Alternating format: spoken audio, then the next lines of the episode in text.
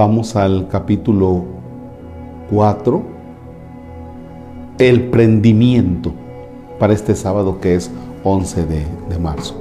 En el nombre del Padre y del Hijo y del Espíritu Santo. Maldita sea. Incluso esta noche tiene que estar de servicio. Malco está furioso. De nada le ha servido hacerse el remolón, intentar escabullirse o pasar desapercibido. Hoy no hay para él ni cena, ni fiesta, ni descanso. Ahora tiene que acompañar a los guardias a no se sabe dónde. La orden de Caifás ha sido inapelable. Por fin vamos a detener al Galileo. Tenemos información fiable de que va a estar en Getsemaní. Ve con ellos y presta atención a todo lo que ocurra. Si hay algún problema, ven a avisarme inmediatamente. Ese ellos se refiere a los guardias del Sanedrín. Y también a ese Judas que lleva días entrando y saliendo de la casa de su amo. Malco mira al Iscariote con disimulo. La cara del hombre es un poema. No ha visto a nadie tan angustiado en mucho tiempo. Por un momento casi le da pena y olvida su propio mal humor, pero después piensa que casi con seguridad es Judas, con sus intrigas y su seriedad pretenciosa, el culpable de que ahora estén sumergidos en la noche en lugar de estar cómodamente durmiendo en casa y el enfado vuelve a dominarle. A él le traen al fresco Jesús, los Galileos, el Iscariote y el mismo Caifás. Lo que quiere es que le dejen en paz. Caminan con paso vivo. Procuran no hacer ruido ahora que la ciudad duerme.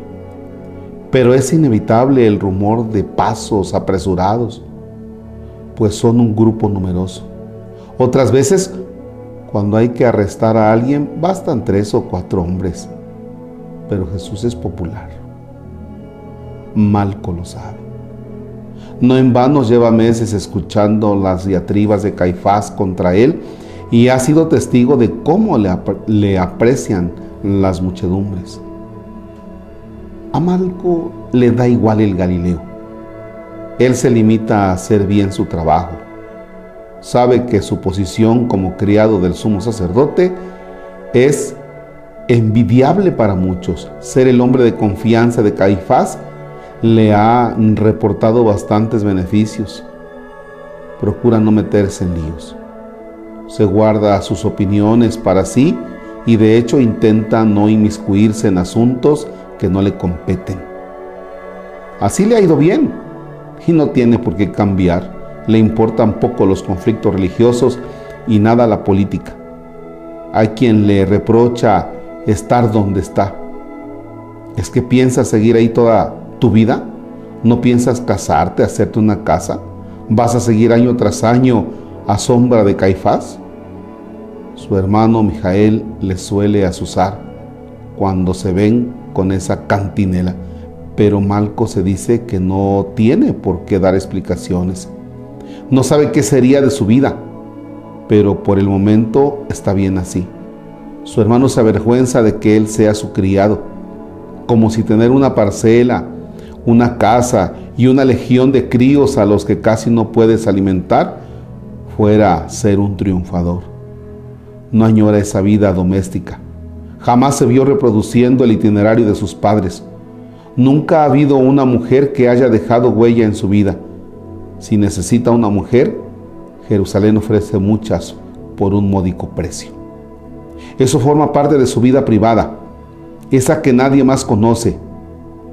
Come de sobra, se viste bien, tiene autoridad sobre los demás criados y Caifás confía en él se trata con todo el mundo, pero no se casa con nadie. Se ha acostumbrado a ocultar sus emociones bajo una máscara de frialdad. Para los que mandan es un servidor útil. Los demás lo respetan. Ha conseguido no tener enemigos y tampoco necesita amigos. ¿Para qué quiere más? Piensa por un momento en ese Jesús. Otro ejemplo de lo estúpido que puede resultar complicarse la vida. Hoy te aplauden y mañana te arrestan. Malco está seguro de que Caifás no va a parar hasta acabar con el Galileo. ¿De qué le ha servido predicar, sanar, hablar? Para ser sinceros, a Malco Jesús le resulta más simpático que antipático. No es que le haya visto muchas veces, pero siempre le ha parecido un hombre bueno. Un tonto bueno, se dice. Un soñador incluso. Malco ha demostrado ser discreto. Oír, ver y callar es su especialidad, por lo que cuando Caifás ha hablado del Galileo con otros miembros del Sanedrín, a menudo él estaba presente, pasando casi desapercibido. En esas conversaciones ha escuchado y aprendido bastantes cosas. Lo que a Caifás le irrita, a Malco le parece sorprendente, incluso interesante, pero ingenuo. Amar a los enemigos, abolir la ley, Recuerda el estilo de cólera de Caifás cuando alguien le dijo que Jesús andaba tachando de hipócritas a las autoridades judías. Malco tuvo entonces que disimular una sonrisa, pues él ha pasado lo mismo algunas veces. El problema es que eso es mejor no decirlo, aunque lo pienses. Su evocación se corta de golpe al darse cuenta de que han llegado a su destino están en el olivar de Getsemaní. Judas encabeza el grupo, caminando con sigilo. Malco y los soldados le siguen a unos metros de distancia. La noche es cerrada y solo cuando se acercan la luz de las antorchas pone un poco de claridad mientras pasan junto a los olivos. Judas les hace un gesto para que no hagan ruido y apunta a la derecha. A unos 50 metros hay bultos. Por el movimiento y algunos ronquidos, deduce que son los hombres dormidos. ¿Será el Nazareno y los suyos? Cuenta alrededor de ocho. Sin embargo, Judas señala en otra dirección y les hace ademán de que le sigan. Probablemente no es la primera vez que está ahí y conoce bien el terreno. Se alejan de los hombres que duermen y siguen adentrándose en el huerto. Judas hace una señal con la mano para que se detengan. Frente a ellos hay un hombre. Está despierto. Malco reconoce al instante a Jesús. El nazareno le está mirando. No es de extrañar que en medio del silencio sepulcral haya oído sus pasos y visto el, resplandor que desprende sus antorchas. Tras él hay otros hombres que parecen confundidos y asustados. Hay un momento de vacilación en ambos grupos. Los guardias esperan con sus cuernos de tensión dispuestos a impedir cualquier intento de huida. Entonces Judas se adelanta con un paso firme hasta plantarse delante de Jesús. La expresión del Iscariote parece de angustia y el juego de sobras provocado por las antorchas da a su rostro un tinte siniestro. Pone sobre los hombros del otro sus manos y se empina para darle un beso en la mejilla. Maestro, aunque lo ha dicho en un susurro, todos lo oyen. Entonces el jefe de los guardias aparta con un gesto brusco a Judas y se planta, retador ante Jesús. ¿A quién buscan? Pregunta el nazareno. Malco está tenso. Todos saben lo que está pasando. ¿A qué viene esta cháchara? A Jesús el Nazareno, Responde el guardia. Jesús no parece amilanarse y contesta con una calma sorprendente. Si me buscan a mí, dejen marchar a estos.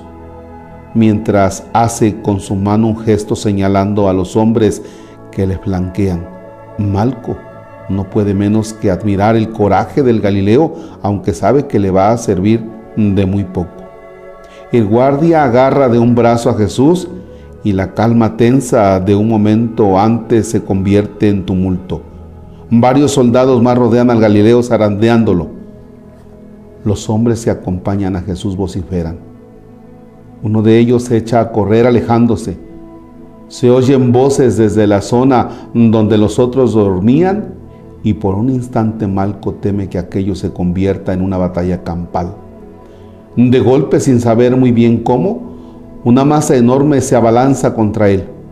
Un brazo se cierra alrededor de su cuello. Siente una punzada dolorosa en la oreja y se lleva la mano al oído intuitivamente. Nota un líquido caliente, está sangrando. Por un instante siente pánico. Se agolpan en un único instante mil pensamientos en su mente. ¿Por qué no me habré mantenido en guardia? Voy a morir. No quiero morir. Ayuda. Pero una voz se alza sobre el griterío con autoridad. Envaina la espada.